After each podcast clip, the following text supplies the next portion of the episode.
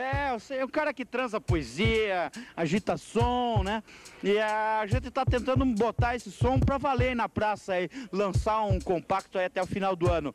É, quer ouvir um pouquinho o som aí? Meu nome é Vanderlei Lopes Penaforte. Tinha uma irmã que, que chama Solange.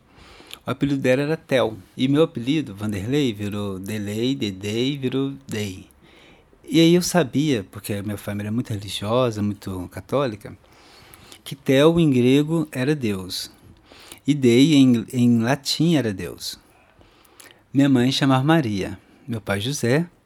Ora, eu imaginei assim que eu era Jesus. Nessa época eu ficava desenhando eu, porque se você for ver a, a- a grafia de Deus e Jesus, as vogais são eu. Então, assim, dentro de em Deus eu estou. Imagina assim, a gente está dentro de Deus. Que eu entendi que você pode ser o que você quiser a partir do que você entende que você pode ser.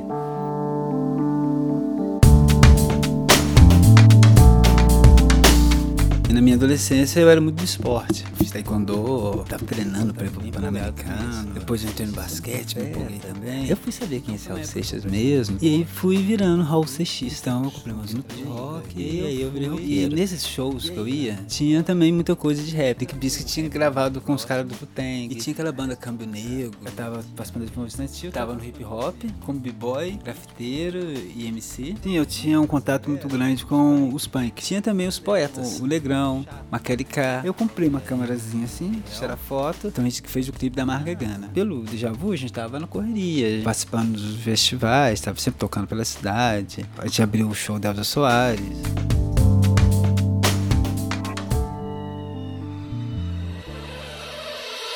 Eu tive uma coisa na cabeça, fiquei mal, assim, tipo, pânico. A polícia me pegou, me bateu, e aí fiquei com medo da polícia.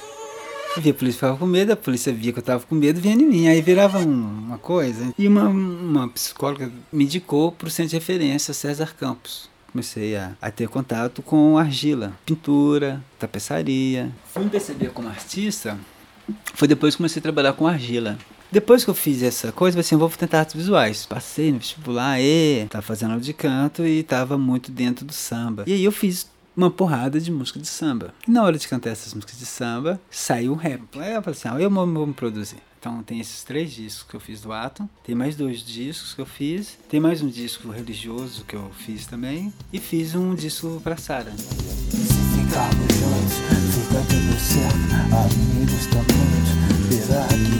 Essa noite te prometo.